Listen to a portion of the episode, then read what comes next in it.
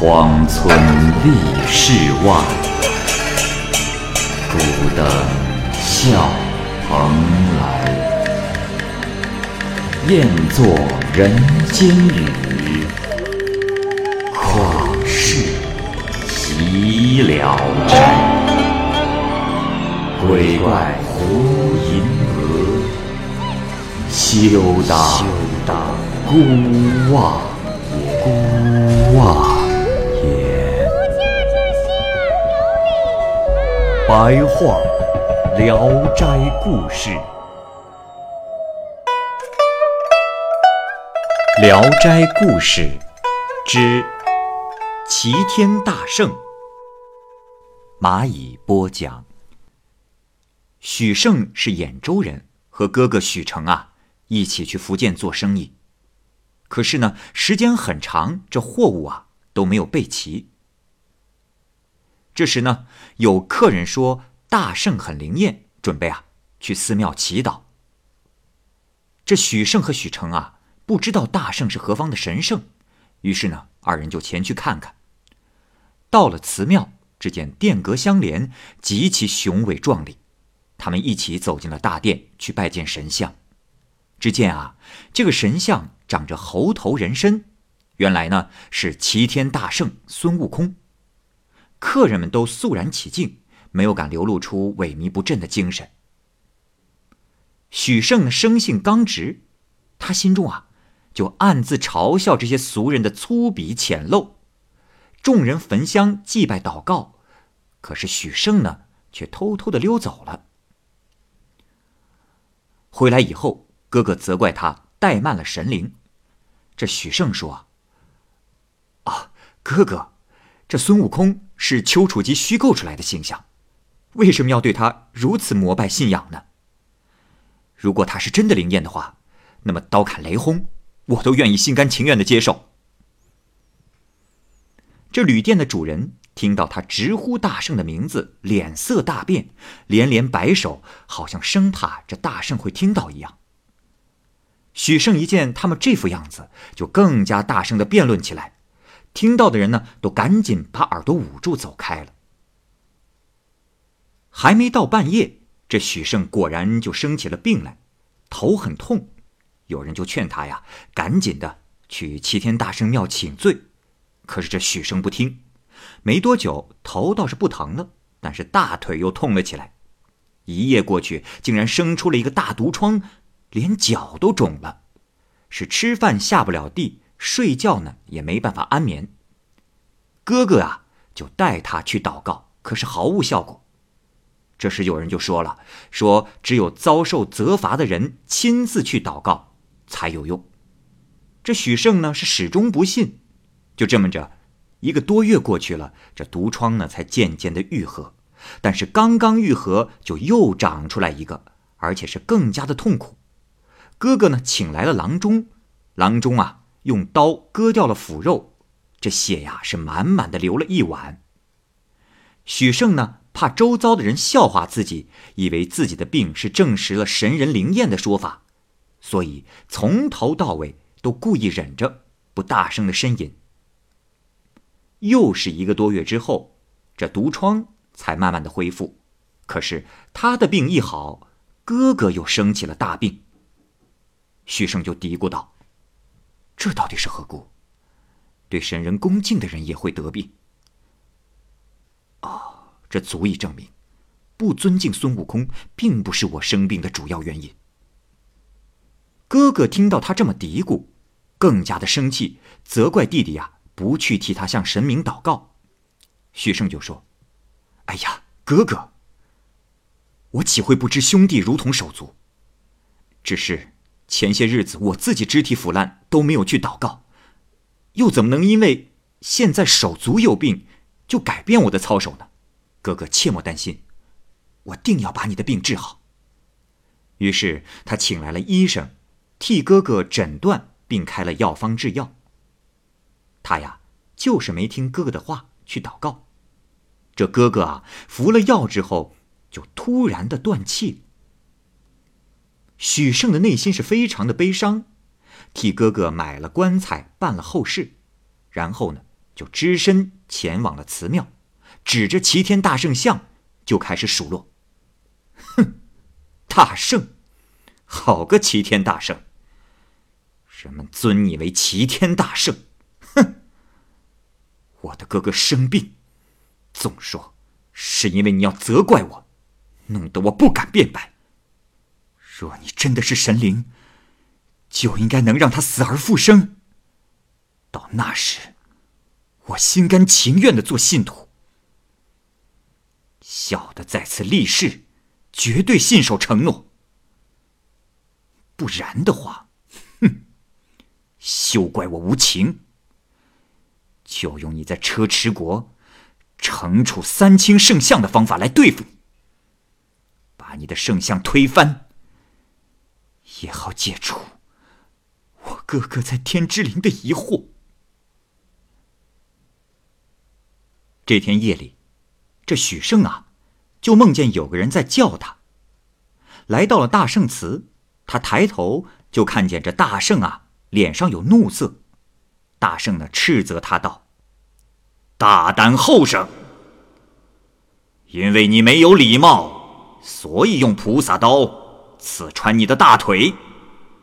然而，你不仅没有悔过自新，还与他人发生言辞争执。本来应该送你去拔舌地狱，但是考虑到你一生为人刚正耿直，姑且饶恕了你。你哥哥生病，是你自己请来庸医，令他夭折逝世，与他人又有何干系？本神今天不施展点法力让你看看，只会更让那些狂妄之徒引以为口实。于是呢，就派青衣使者去阎王殿请求让许成复活。青衣使者呢，禀告大人说：“这大人呐，人死三天之后，鬼籍就上报了天庭，恐……”难以遵命啊！齐天大圣取过一块简牍，在上面写了字，但是啊，不知道是写了些什么，就让青衣使者拿着去了。过了好久，这青衣使者才回来，并且呢，带着许成一块回来了，双双跪倒在大堂上。齐天大圣问道：“哦，何事回来这么晚？”青衣使者禀告说：“呃，呃回大人，那阎罗不敢自作主张，又拿着大人的圣意到天堂向南斗、北斗请示，所以回来晚了。”许胜急忙上前行礼，拜谢大圣的大恩大德。齐天大圣说：“好了，赶快和你哥哥回去吧。”如果你一直保持着善心，我会赐福给你的。这兄弟二人悲喜交加，相互搀扶着就回去了。许胜一觉醒来，觉得非常的神奇，他急忙起身，打开棺材一看，只见哥哥是果然醒了过来，便将他扶了出来，内心啊是暗暗感叹大圣法力的强大。从此呢，许胜对大圣是心悦诚服，比平常人还要信奉大圣。但是这兄弟二人生意的本钱，由于生病用掉了一大半，而且哥哥的病还没有完全的康复，因此呢，二人常常是面对面的发愁。一天，许胜偶然在城外游玩，忽然一个穿着褐色衣服的贫贱的人看着他说。年轻人，为何如此烦恼啊？啊！许胜呢，正愁无处诉苦，便详细倾诉了一番自己的遭遇。那贺衣人说：“ 原来是这样，我啊知道一个好地方，你可暂去看看，倒是可以解解心中的郁闷呐。”许胜问道。谢谢您，呃，那是什么地方啊？贺一人只是说不远，许胜呢便跟着他走了。出城大约半里多路，那贺一人说：“年轻人呐，我可施展些小法术，一会儿啊就到了。”于是呢，就让许胜啊用两手抱住他的腰，稍微一点头，这许胜就觉得自己脚下踩在云彩上，腾跃而起，也不知道是飞出了几千里地。许胜十分的害怕，闭着眼睛，是一丁点儿也不敢睁开。就这么着，过了好一阵儿，贺一人说道：“嗯，到了。”许胜呢就睁开了眼睛。这所见之处啊，是一片琉璃世界，到处都发出神奇的光彩。许胜不由惊讶地说：“哎呀，高人呐，你可否告诉我，如今我们身在何处啊？”贺一人说道：“此处啊，是天宫。”这二人呢，就信步走去，只觉得是越上越高，远远的。就看见了一个老者，贺一人高兴地说：“正好碰上这位老者，你呀可是有福气喽。”便举手向老者行礼。这老者呢，就邀请他们前往他的住处，并且给客人煮茶喝。但是上茶时只上两盏，竟然没有许胜的。